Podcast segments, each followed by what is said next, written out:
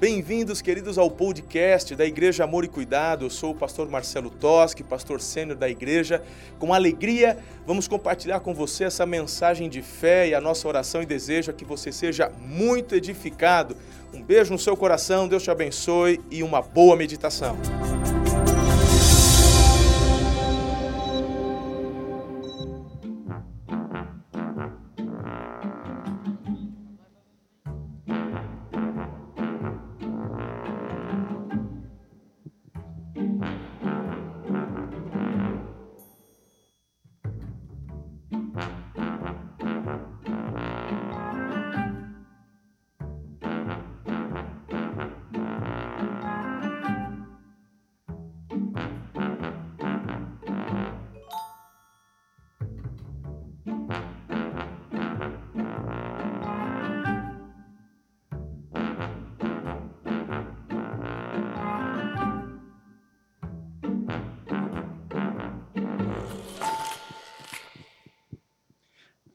Aleluia. Boa tarde, seja bem-vindo a mais uma celebração da nossa igreja Amor e Cuidado. A gente está na série de mensagens desenrolados. Nossa terceira mensagem hoje, a gente já viu ah, bastante coisas que nos prendem, que nos enrolam e que nós precisamos ser totalmente livres. A gente só vai viver o que Deus tem para a gente na plenitude quando a gente for totalmente desenrolado. E nós já vimos sobre finanças, sobre relacionamentos, e hoje vamos ver um pouquinho sobre emoções, sobre coração. Eu gosto muito do texto de Hebreus que fala para nós nos despirmos, deixar, tirar tudo que nos atrapalha de correr a corrida que nos é proposta. E tem muita coisa que nos atrapalha de correr a corrida, que é preciso deixar para trás, que é preciso tirar. Eu sei que você está aqui já já louvou o Senhor, você já ah, adorou esse tempo, mas eu queria te convidar para você orar novamente. Você orar novamente. Nós oramos novamente com o Senhor, pedindo para Ele ter liberdade no nosso meio, para agir, para falar. Feche seu olho, comece a falar com Ele. Você deu essa tarde para Ele, você deu essa, essa tarde para estar aqui adorando a Ele, ouvindo a voz dEle. Comece a falar com Ele, fala, Senhor, fala comigo. Deus tem liberdade no nosso meio para agir, para tocar, para se mover. Deus, que o Senhor tem liberdade no nosso meio para falar o que o Senhor precisa falar. Ó Deus, que essa tarde seja uma tarde onde corações sejam desenrolados e emoções sejam liberadas, para que a gente possa viver o nosso potencial máximo com o Senhor. Com o Senhor. Pai, abençoe cada um aqui, cada um de nós, ó Pai. Pai, que eu te peço em nome de Jesus em nome de Jesus. Amém. Amém? Vira para ao seu lado, dá uma boa tarde para ela, dá um oi para ela. Fala que você é muito importante, você é muito especial, eu te amo muito. Agora, para ninguém ficar com ciúmes, vira para o outro lado e fala também para a pessoa do outro lado. Que bom te ver aqui, isso é muito importante. Amém? Desenrolando nossas emoções. Desenrole as suas emoções. Se fosse fazer uma pesquisa e perguntasse quem já teve problema de emoção, problema para perdoar alguém, problema para liberar perdão, ou para pedir perdão, ou às vezes problema, ah, com certeza, todo mundo ia falar assim: não, eu já tive. Eu já tive, porque nós somos pessoas emotivas, nós temos emoções.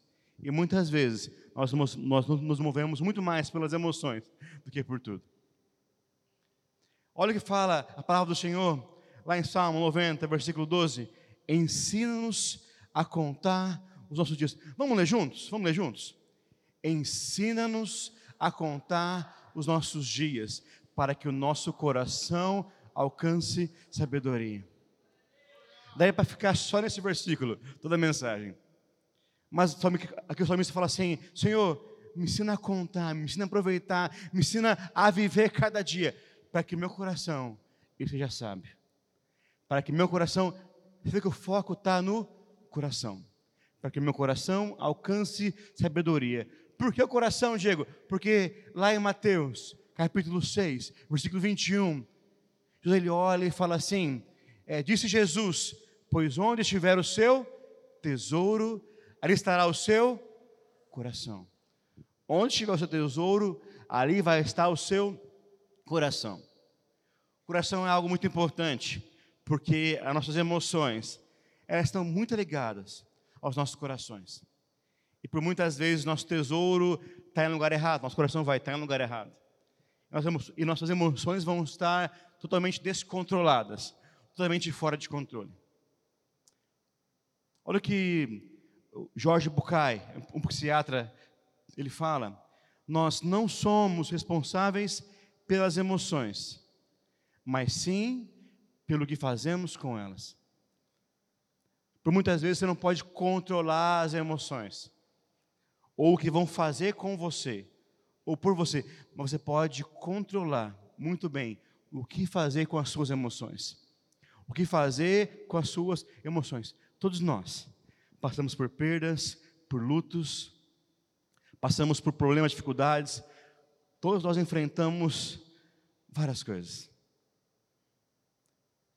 Mas Deus, Ele quer que nós vivamos com as emoções curadas, saradas, que nós sejamos estáveis nas nossas emoções, estáveis, que nós temos, sabe, uma linha, mas não, cara, a gente vive hoje num dia que é totalmente instável. Um dia está bem, um dia está mal. Um dia está bem, um dia está mal. Um dia está bem.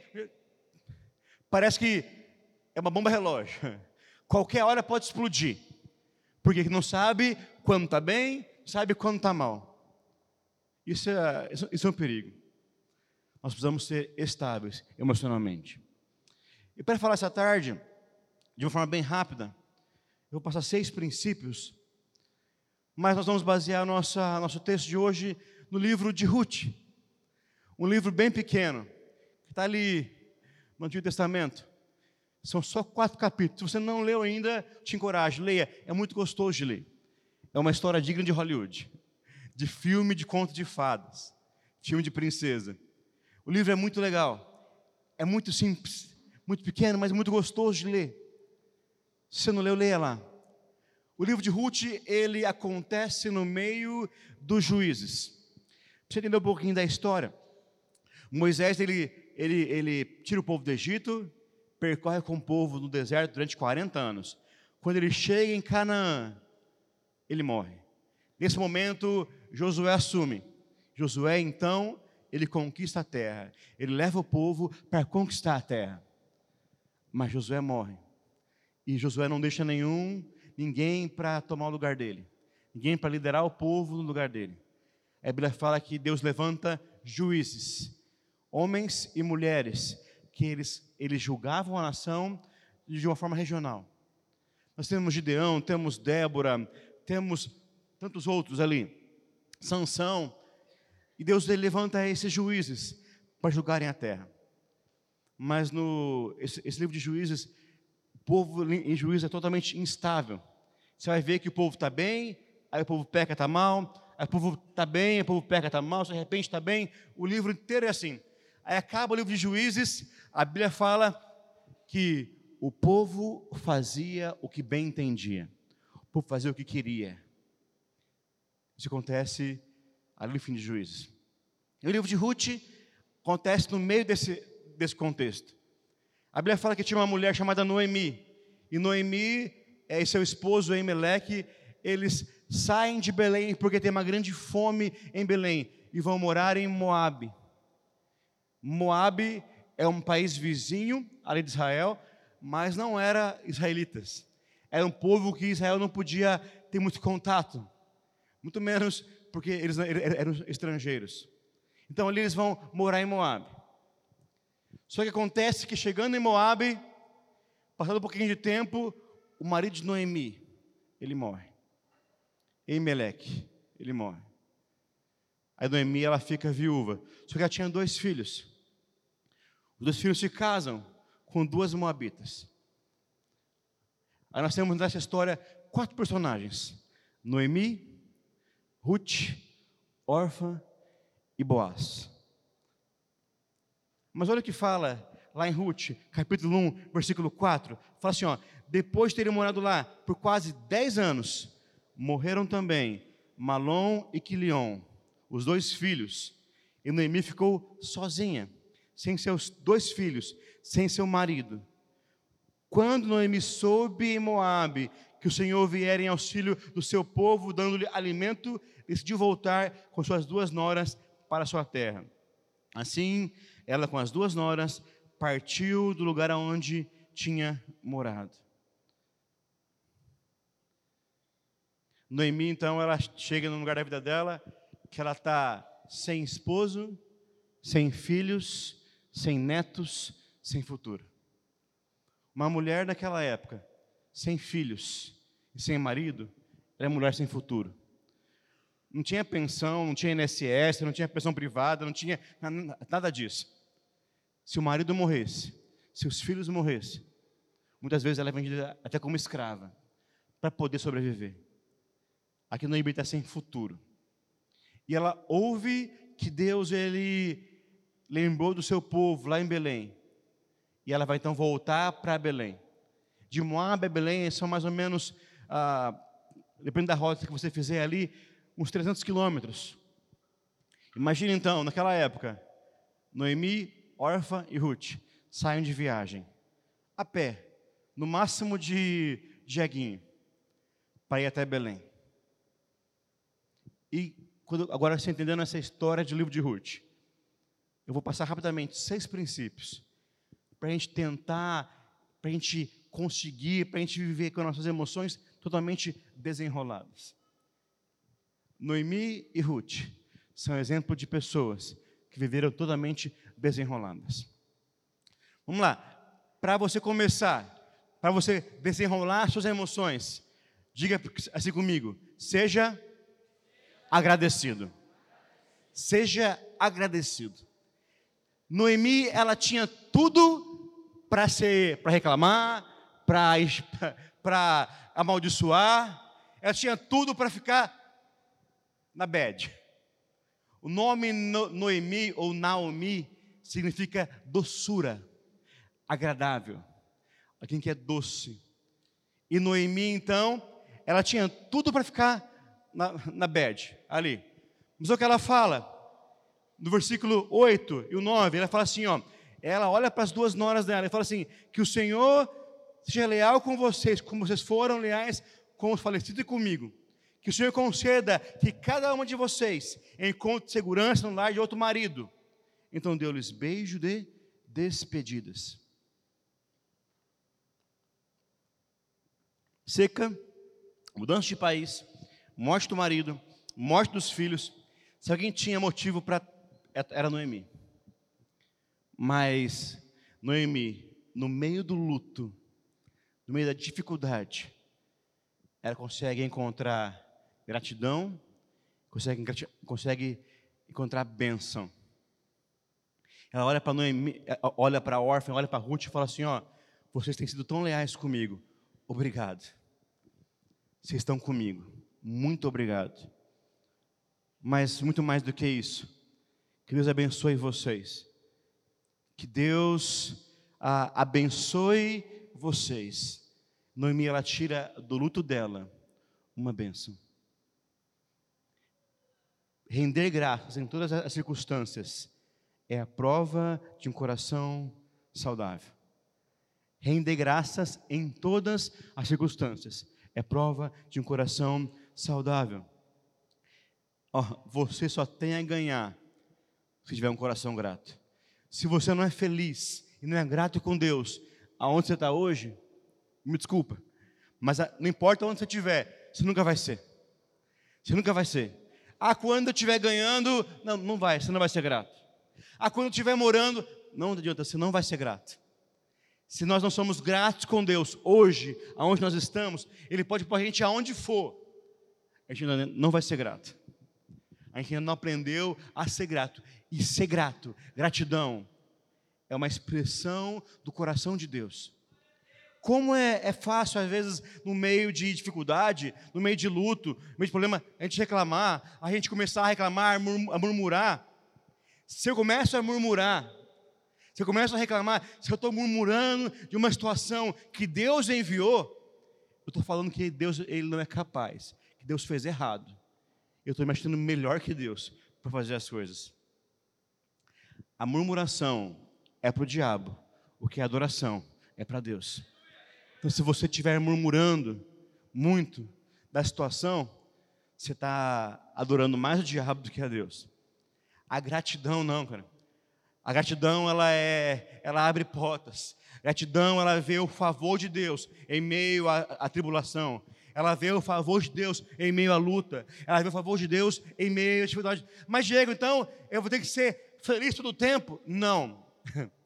Você é alegre em todo o tempo, porque a alegria é uma pessoa, é Jesus. Mas você tem que ser, você tem que ser grato. Vai chorar? A gente vai chorar. Vamos passar, passar por tribulação, vamos passar por luto, por perda, vamos passar. Mas nesses momentos, eu tenho Jesus do meu lado, que é minha alegria, e eu agradeço. Falo, Senhor, obrigado. O Rodman, fez hoje de manhã, ele falou assim que ele fez uma lista hoje, hoje de madrugada, das coisas que ele tinha que ser grato. Talvez, para a gente começar, a gente tem que fazer isso. Pega na sua casa uma, um caderninho, começa a marcar assim: por que eu tenho que ser grato? Por que eu preciso agradecer? Pela roupa, pela comida e por tantas coisas. Mas você vai ver que nós temos muito mais motivos para agradecer ao Senhor do que para murmurar, do que para reclamar, do que para reclamar. Então, primeira, primeira, primeira dica da tarde: seja agradecido, seja totalmente agradecido. Faça comigo, eu serei grato. Mas fala assim, ó, é, eu também vou ter empatia. Empatia. A segunda dica de hoje, seja empático, tenha empatia. E não é apático, mas é empático. Empatia é a capacidade de eu me colocar no lugar da outra pessoa. É eu, eu pensar como ela pensa, eu, aí, eu ah, me colocar no lugar dela para entender a situação pelos olhos dela. É empatia, é muitas vezes eu olhar para a pessoa e falar: por que, que ele faz o que ele faz? Por que, que ele está fazendo o que está fazendo? O que está acontecendo? Empatia é muito mais do que, do que apenas compaixão, que é se compadecer. Olha o que a Bíblia fala em Ruth, versículo 1, 9, 10 e 11. Fala que Noemi olha para as duas, para as duas noras dela e fala assim: elas começaram a chorar muito alto e disseram: Não, voltaremos com você para junto do seu povo. Disse, porém, Noemi: Voltem, minhas filhas, porque viriam comigo. Poderia eu ainda ter filhos que viessem a ser seus maridos? Voltem, minhas filhas, o 12, vão, estou velha demais para ter outro marido. Ela fala assim: mesmo se eu tivesse outro marido, outro filho hoje, vocês vão esperar para casar? O que você quer dizer, Diego? Noemi estava no luto, ela estava no meio da, da perda dela, mas ela não foi egoísta. Ela olhou para a órfã, olhou para Ruth e falou assim: vocês não precisam, vocês não têm obrigação de me sustentar. Noemi sabia que ela provavelmente ia mendigar, ela ia viver de favor, mas ela não podia levar com ela e obrigar as noras dela, que não tinha nada a ver com, com a história, para sustentar ela, para manter ela. Ela olha para os e fala: assim, vocês têm futuro brilhante pela frente. Então, ó, eu envio vocês. Vão, casem, tenham outros maridos. Naquela época, se casava muito jovem. E elas não viveram nem 10 anos com os maridos e não tiveram filhos. Então, provavelmente, elas, elas eram muito novas, com pouco tempo de casamento, eles morreram. Então, elas tinham ido uma vida inteira para viver. Mas, Noemi fala assim: Eu sei que vocês podem viver muito bem. É então, eu envio vocês. Ser empático é eu bater o meu coração, e quando nós temos um coração curado, ele bate muito mais pelo outro do que por nós mesmos. Quando eu tenho um coração curado, eu bato muito mais pelo problema do outro. Que. Ser empático é eu entender que eu não sou o único que está sofrendo às vezes. Ser empático é eu entender que não sou só eu que estou passando por problemas, dificuldades, provações. Ser empático a entender que às vezes, se o luto vem na família, não é apenas a mãe que está sofrendo, os filhos também. Ser empático é o entender que tem história pior que a minha. Eu estava conversando com o Raul hoje de manhã, a gente veio, estava vindo para cá, a gente estava comentando hoje de manhã como a gente começa a ouvir algumas histórias de pessoas. A gente fala assim, como é que essa pessoa aguentou? A gente começa a ouvir história e fala assim, como Deus foi bom com ela, porque olha quem ela era, olha o que ela tinha, olha pelo que essa pessoa passou. A gente fica assim, tem história pior que a minha. Tem história pior que a minha. E eu estou aqui reclamando. Eu estou aqui reclamando. Sabe o que é ser empático? É eu entender que muitas vezes, muitas vezes a gente sofre, mas o outro também sofre. Então ser empático é eu muitas vezes estender a mão, é muitas vezes dar um abraço, liberar a palavra, é liberar pessoas que estão presas para cuidar da gente. Por quê? Não, porque eu conheço pessoas Conheço ah, pessoas que, que prendem filhos, prendem netos para sempre na casa, para cuidar dele. E não precisa. Não precisa, mas com uma, com uma chantagem emocional. Por quê? Porque não consegue ser empático, consegue liberar, consegue abençoar e enviar. Às vezes você fala também que eu preciso relaxar. Não, não é isso. Mas ser empático você perceber, meu querido, que na sua casa, às vezes, a sua esposa está sofrendo. Você está fazendo o quê? Nada. Vê que seu marido, às vezes, está passando por dificuldade no serviço e você está reclamando. Ser empático é eu entender no casamento, na família. E quem faz curso de casamento com o pastor Marcelo, ele fala muito sobre isso. Fala assim que a base do casamento é empatia. E ser empático no casamento é eu olhar para o outro eu entender que o outro também passa por problemas, por dificuldades. E nessa hora eu mudo a minha cobrança, porque a minha cobrança muitas vezes é baseada na minha vontade, no meu egoísmo. Mas em que eu olho e falo assim: o que, que ela está passando? O que eu posso fazer para ajudar? Flávio, eu vou contar para você hoje, que não veio hoje de manhã, estava no centro, né? Mas o Rodman falou que, como ele é muito empático, te ama tanto, ele vai começar a lavar a louça na sua casa. É, ele vai começar a lavar a louça. Por quê? Porque ele vê que você precisa disso. Não foi isso que ele falou, não, só mudei aqui. Mas ser empático, às vezes, é, é até dividir serviço é ser empático. Porque você começa a se pôr no lugar do outro e ver que a gente pode fazer juntos. E andar junto. Seja empático. Seja empático. Se coloque no lugar do outro. Abençoe o outro libere o outro. Muitas vezes isso vai fazer muito bem para você. Seja agradecido, seja grato, seja empático, mas seja perseverante. Seja perseverante. Seja perseverante. Noemi foi empática. Órfã não. Órfã olhou para Noemi e falou: Noemi, Valeu, sogra, valeu, velha, beijo, tchau, fui. Mas Ruth olhou para Noemi e falou: Não, eu também sou empática contigo, mas muito mais, eu sou perseverante. Olha o que a Bíblia fala: depois o órfão deu um beijo de despedida para sua sogra, mas Ruth ficou com ela. Ruth, ela olhou a situação e ela viu: Não, eu estou contigo, sogra. Tem gente que manda a sogra para longe. Ruth foi com ela, acompanhou a sogra. Mas eu estou contigo, estou contigo.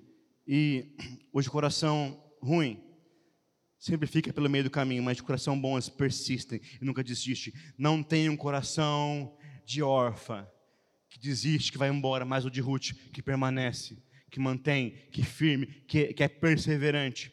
Sabe o que isso quer dizer? Tomar decisões, às vezes, olhando apenas uma parte, ela pode ser não muito boa. Como assim, Diego? Orfa, ela pegou, olhou o que estava acontecendo ali e falou assim: ó, realmente a coisa está feia, a coisa está ruim, eu não tenho mais condição, eu vou. Então, ó Noemi, eu te amo demais, mas eu vou seguir meu caminho. Tchau. Ruth, provavelmente ela pensou no todo. E ela foi perseverante. Muitas vezes a gente toma decisões na nossa vida, no momento de raiva, no momento de, de, de, de, de frustração, no momento de rancor, no momento de emoções abaladas. E essas decisões de cinco minutos que a gente toma afeta a vida inteira. Afeta nossos filhos, afeta até nossos netos. Por causa de uma decisão tomada na raiva. Uma decisão tomada no momento de estresse, de, de pressão. Mas antes de tomar uma decisão dessa, ora para o Senhor, consulta o Senhor. Antes de tomar uma decisão na base da, da pressão, da pressa, da raiva, analisa o todo. Tem gente que desiste da família por coisa pequena. Tem gente desiste, desiste da, da esposa, dos filhos, não é perseverante por coisa pequena. Eu conheço o caso lá em casa, foi um caso desses. Por falta de perseverança, por pequenas coisas que começaram a minar, e por falta de perseverança, de resolver cada uma dessas coisas, minha família se separou. Falta de perseverança. A sua família, a sua família é importante. Você precisa lutar por ela, perseverar por ela você precisa andar a segunda milha por ela, a terceira, a quarta, a quinta. Você precisa perseverar. Você precisa perseverar.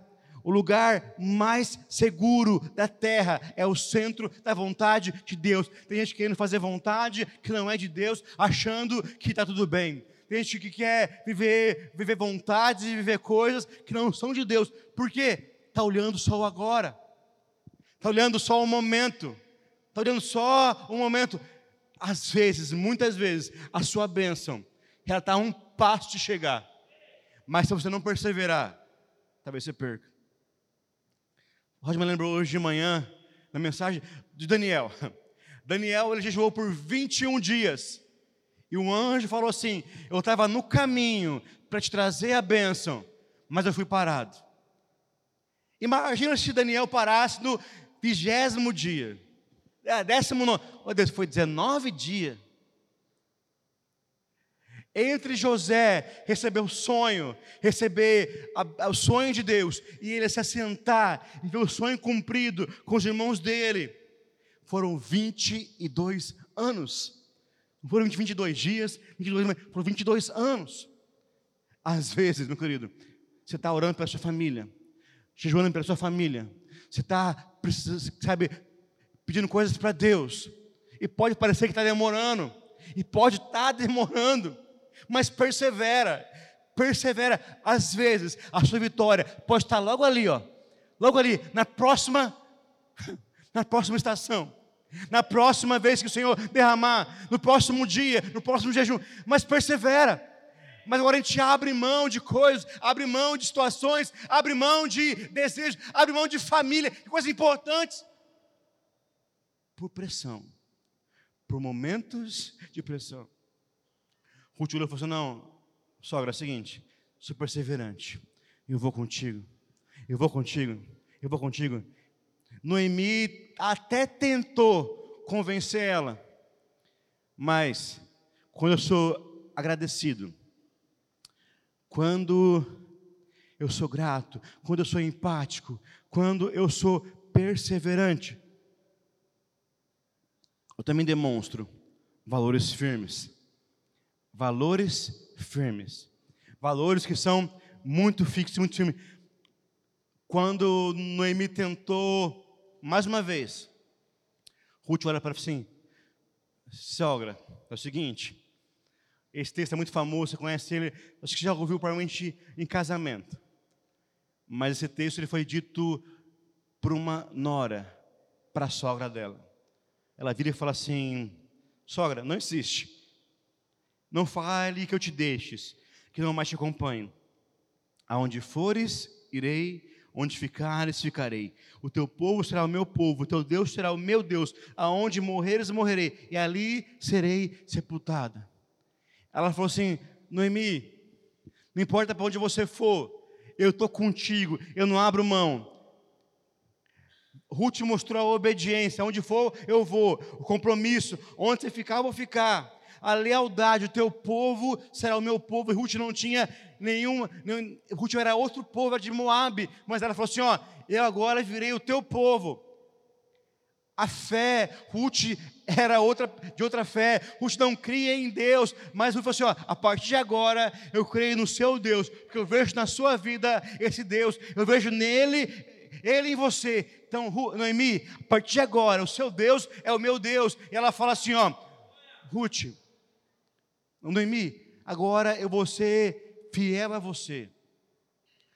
Quando você morrer, eu fazer questão de comprar uma covinha do lado para morrer do lado. Ficar do lado. Tem gente que quer quer ficar longe da sogra, né? A Ruth quis, quer, quer morrer e ser enterrada do lado da sogra, para ficar para sempre, para sempre do ladinho ali. Ó. Mas Ruth já demonstrou valores firmes. Sabe o que isso mostra para a gente? Que em momentos de pressão, a gente mostra quem a gente é. Em momento de pressão, a gente mostra quem a gente realmente é. E, meu querido, ó, não existe maneira certa de fazer a coisa errada nem a maneira errada de fazer a coisa certa. Não tem como dar jeitinho. Não tem uma maneira, não, eu vou fazer a coisa certa, mas ó, é, é, não, eu, eu tenho que falar a verdade. Tem que falar a verdade, porque aprendi que eu preciso falar a verdade. Com isso, você machuca, você destrói, você mais arruma problema do que tudo. Aí ao mesmo tempo, você não, não, eu vou, eu, eu, eu, tenho que Sabe o que é? Eu não posso magoar a pessoa. É, e nesse magoar a pessoa, você deixa passar um monte de valor, um monte de coisa. Sabe o que a Bíblia ensina? A Bíblia ensina que se eu tenho algo contra o meu irmão, se eu vier ao altar trazer uma oferta, fala assim, ó, se você está vindo no altar trazer uma oferta e você sabe que o seu irmão tem algo contra você, Sabe o que você faz? Deixa a oferta ali. Vai até lá, fala assim, Haldman, eu pisei na bola com você, cara. Detalhe, não é se o seu irmão está bravinho com você, ou se ele, ele, ele, precisa te perdoar, não. Se eu fiz algo para ele, eu vou atrás e falo assim, Haldman, me perdoa, me perdoa. Depois você volta e entrega a oferta. Ah, obrigado, achei que você ia deixar no vácuo aqui, Raul, de novo. De manhã ele me perdoou. Mas a Bíblia fala assim, que muitas vezes a gente está servindo em ministério, servindo em ministério, tendo célula em casa, fazendo tantas coisas, achando que está arrasando com Deus. Mas você descobre qual culto a pessoa. Hoje a gente tem, tem cinco cursos no Bela Vista e dois no Campo Centro. Aí você descobre, não, o Raulman vai no culto das dez. Então, ó, eu vou no culto das quatro. Não, ó, ele vai no culto das quatro, então eu vou no culto das oito. Não, ó, se ele vai no Bela Vista, eu vou no centro. Só para não cruzar com a pessoa na igreja. E quantas famílias, famílias, eu conheço história de, de irmãos que viveram 30 anos brigados, brigados, não conversavam mais depois que o pai morreu.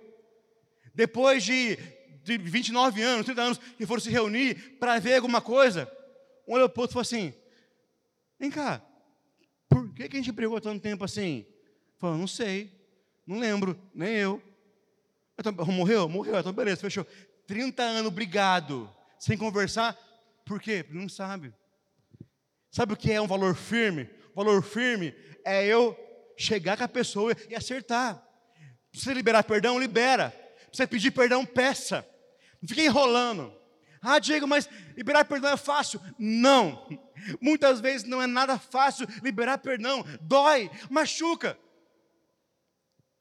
Mas a Bíblia fala: liberar, perdão não é uma opção, é uma obrigação, minha e sua.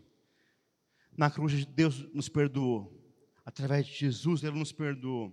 ao que ele fala, perdoa as dívidas dos outros. Você está carregando coisas na sua vida, peso extra, você está enrolado emocionalmente, por causa que falta você ter valor firme de liberar perdão. Você está carregando peso extra na sua vida, por causa de ter, falta de ter valor firme de ir lá a pessoa e pedir perdão. Se você sabe que você errou, vai e peça perdão. Vai, sabe a certa. Mas é, é algo chamado orgulho, que não deixa a gente fazer muitas coisas. Quebra o seu orgulho quebra o seu orgulho, coloca ele na cruz e fala assim: não, eu vou até lá, eu vou pedir perdão, eu vou até lá e vou me redimir, eu vou até lá e vou consertar as coisas. A Bíblia fala que Jesus Cristo, ele chegou até Zaqueu, foi jantar na casa de Zaqueu. A Bíblia fala que Jesus não falou nada, nada. Jesus só foi jantar. A presença de Jesus fez com que Zaqueu levantasse. Falasse assim: Senhor, hoje se tem alguém que eu roubei, Jesus, tem muita gente que eu roubei. Eu vou atrás delas eu vou restituir quatro vezes mais. A presença de Jesus, ela faz isso. Não precisa de mais nada. E a gente está aqui muitas vezes batendo a cabeça, sofrendo, enrolado nas emoções, porque não tem a capacidade de pedir um perdão, de liberar um perdão. Se você se manter preso no perdão, você com certeza vai, vai, vai, não vai viver o seu potencial, o seu máximo. Seja, seja grato, seja empático, seja perseverante, tenha valores firmes. Mas fala comigo, seja uma pessoa de boa. De boa. Ponto 5 nós. Seja uma pessoa de boa. Seja de boa. Sabe o que resolve muitas vezes os nossos problemas emocionais? Ser de boa. A, a Bíblia fala que eles voltaram então. Noemi e Orfa, perdão, Noemi e Ruth voltaram para Belém e elas não tinham nada. Elas estavam sem condições. Aí um belo dia, Ruth falou assim: sogra, é o seguinte, esse rolê está muito estranho, porque nós não temos nem o que comer, então eu vou trabalhar. Eu vou para a roça, trabalhar. Naquela época tinha uma lei em Israel que dizia assim, na época da colheita, os ceifeiros estavam colhendo, eles deixavam cair feixes, porque às vezes se colher tudo, não é para você pegar todos os feixes, e esses feixes que caíam, estrangeiros, órfãos, viúvas, poderiam recolher esses feixes para poder sobreviver, para poder comer. E a Bíblia fala que Ruth, ela acordou cedinho e foi trabalhar. Acordou cedinho e foi trabalhar. Ela acordou cedinho para colher fez. E olha o que acontece. Naquele momento, Boaz, Boaz é o nosso quarto personagem da história. Boaz, ele é um parente de Emelec. Boaz, ele é um parente de Noemi. Boaz era a pessoa que poderia salvar a situação de Noemi. Sabe o que, que acontece?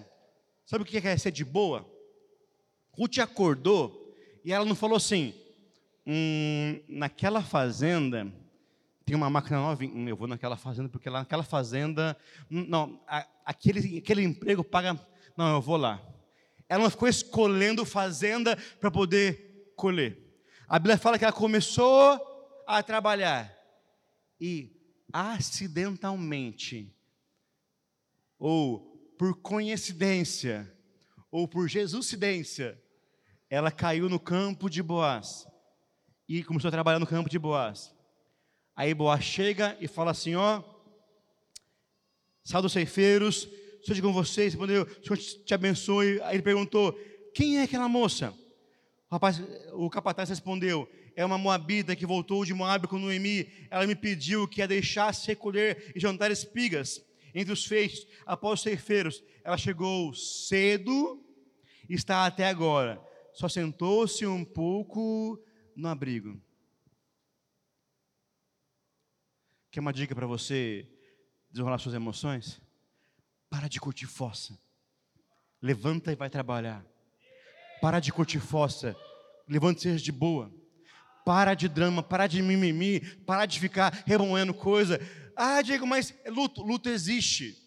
Luto a gente passa por ele. A Bíblia fala que Jesus, quando ele chegou lá em Betsaida, ele viu o amigo dele, Lázaro, estava enterrado. A Bíblia fala que Jesus chorou. Jesus teve luto. Jesus ele ficou triste. Jesus, Jesus lá no Getsemane, fala que ele ficou tão angustiado que a alma dele pesava. Ele teve esse momento, mas ele levantou e fez o que precisava fazer. Às vezes o que você precisa sair um pouquinho da fossa. Tem gente que chega em casa, tranca a porta do quarto, liga aquele, aquele sabe aquelas músicas bem legais, bem animadas e curte a fossa. Eu sofri, você vai sofrer, ninguém vai sofrer sozinho, vamos sofrer todo mundo junto. Não, olha que, olha que, que, que música profética. Vai sofrer todo mundo junto. E fica preso na fossa. Às vezes a melhor coisa que pode fazer é levantar e trabalhar. Disse Boaz a Ruth. Ruth Boaz chegou até Ruth e falou assim: Ruth, seguinte, minha filha, fica bem aqui, não vai colher outra lavoura, fica por aqui com as minhas servas. Ruth, ela sabia quem ela era, sabia quem ela era. Tem gente que não cuida da própria vida, tem que cuidar da vida dos outros. Tem gente que não cuida da própria família, quer cuidar da família dos outros. Tem gente que, que, que quer ser de boa, seja de boa, seja de boa. Ser de boa é saber quem você é, saber o seu lugar. Ser de boa é você chegar e falar assim: não, eu errei. Não, eu vou reconhecer quem eu sou. A Bíblia fala que, que Ruth chegou até bola e falou assim: meu Senhor, ela postou-se o rosto em terra, falou: Meu Senhor, por que você se importa comigo? Ruth reconheceu quem ela era. Seja de boa, porque no momento certo, o seu Boaz vai aparecer. Seja de boa, porque na hora certa, a sua bênção, o seu milagre vai aparecer. Seja de boa.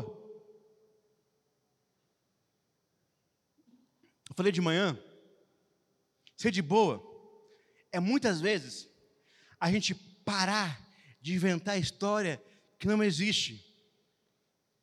Como assim? Ah, a Luz, minha esposa, tem, é, tem um dom.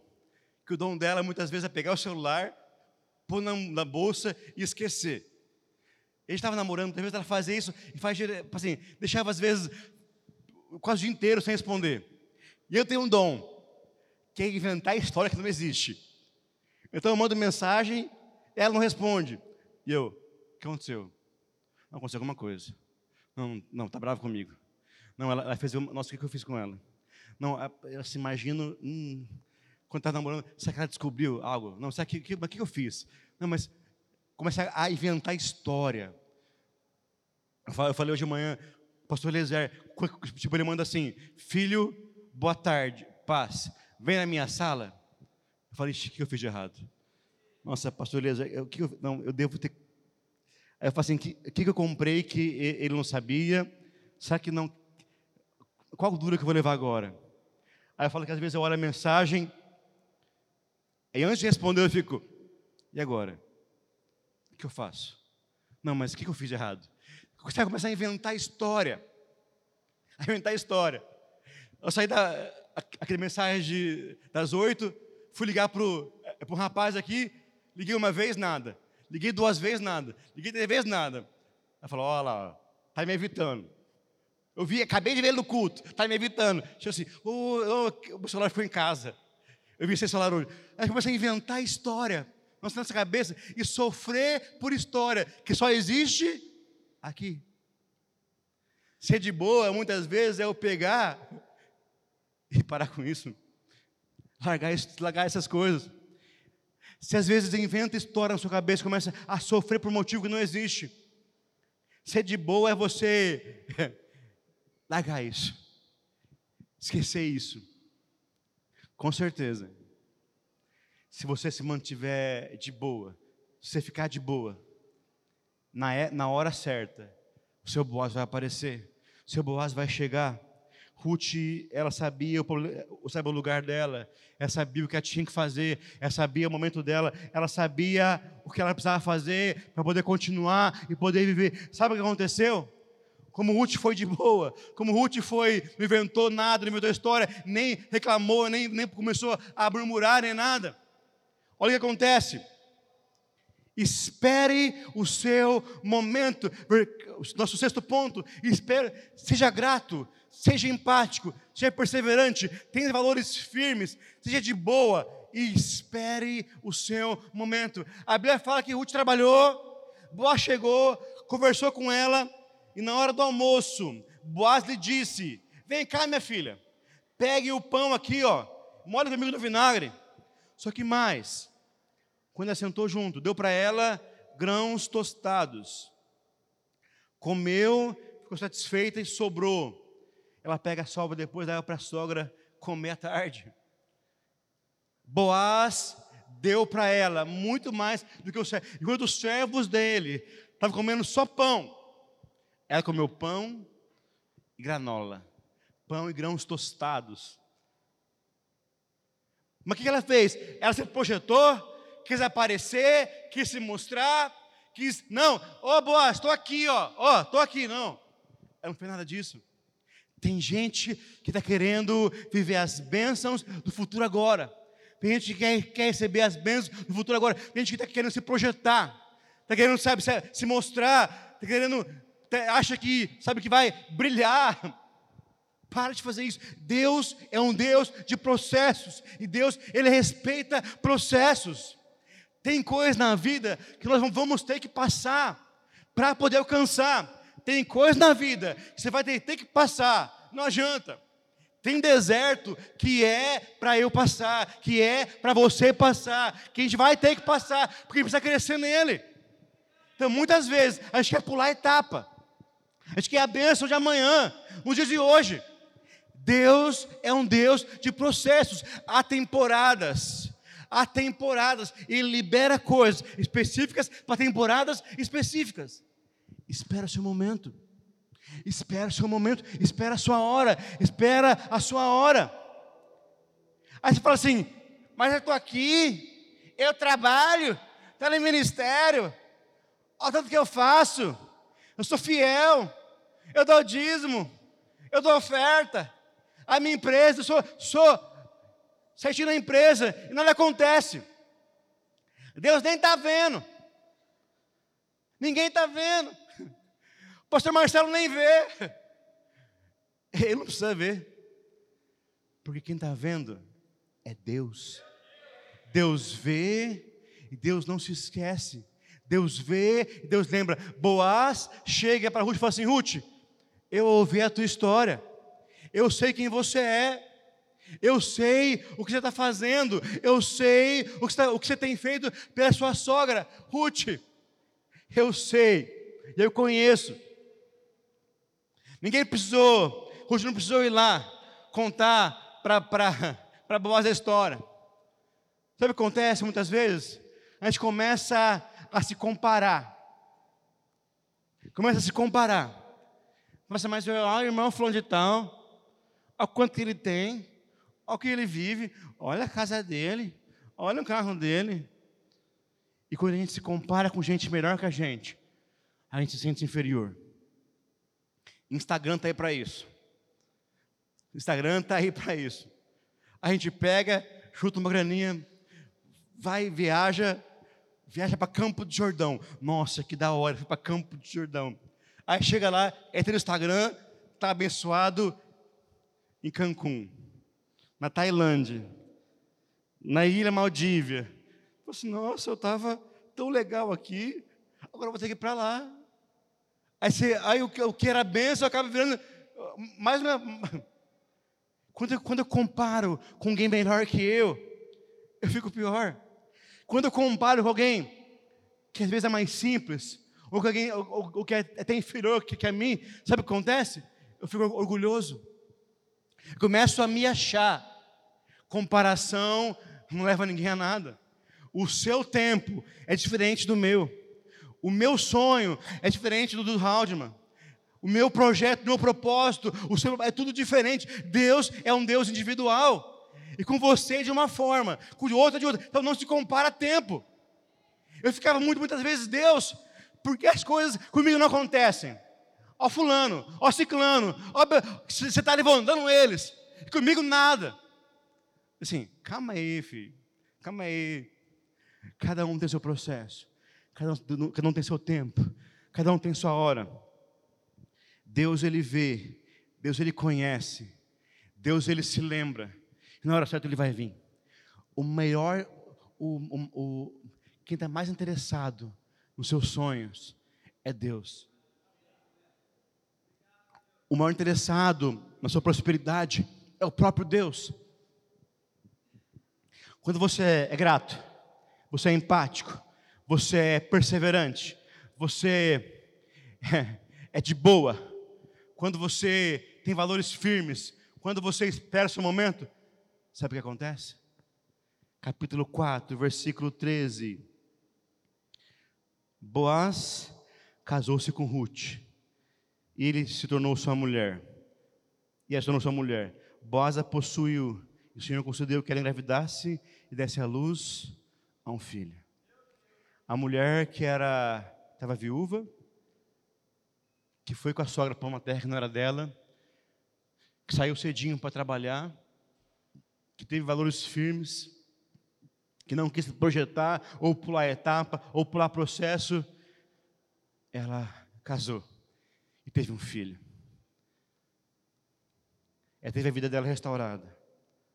Noemi, a sogra, a Bíblia fala lá no capítulo 4, que as mulheres da vizinhança celebraram e disseram: Noemi tem um filho.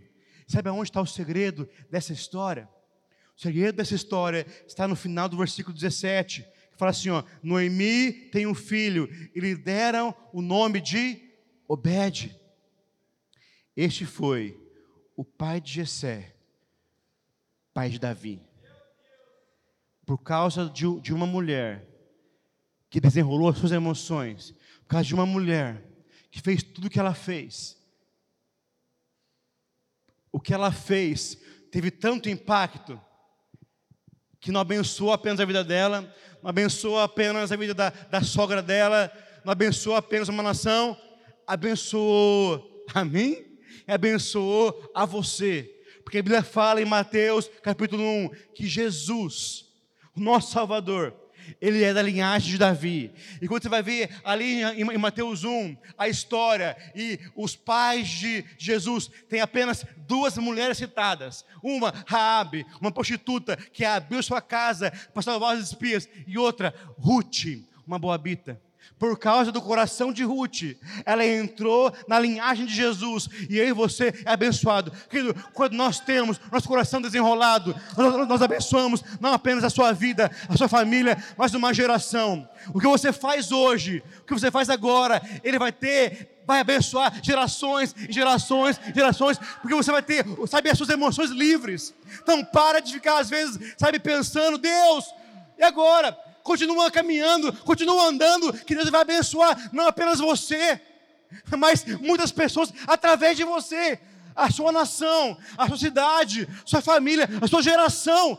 precisa de atos, de pessoas que têm as emoções desenroladas, emoções livres, emoções liberadas, curadas. Viva com as emoções restauradas para viver o melhor de Deus para a sua vida para sua casa.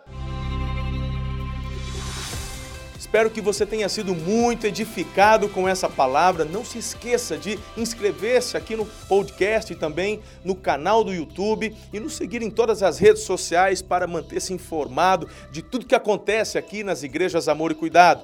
Um grande abraço, até a próxima, um beijo no seu coração.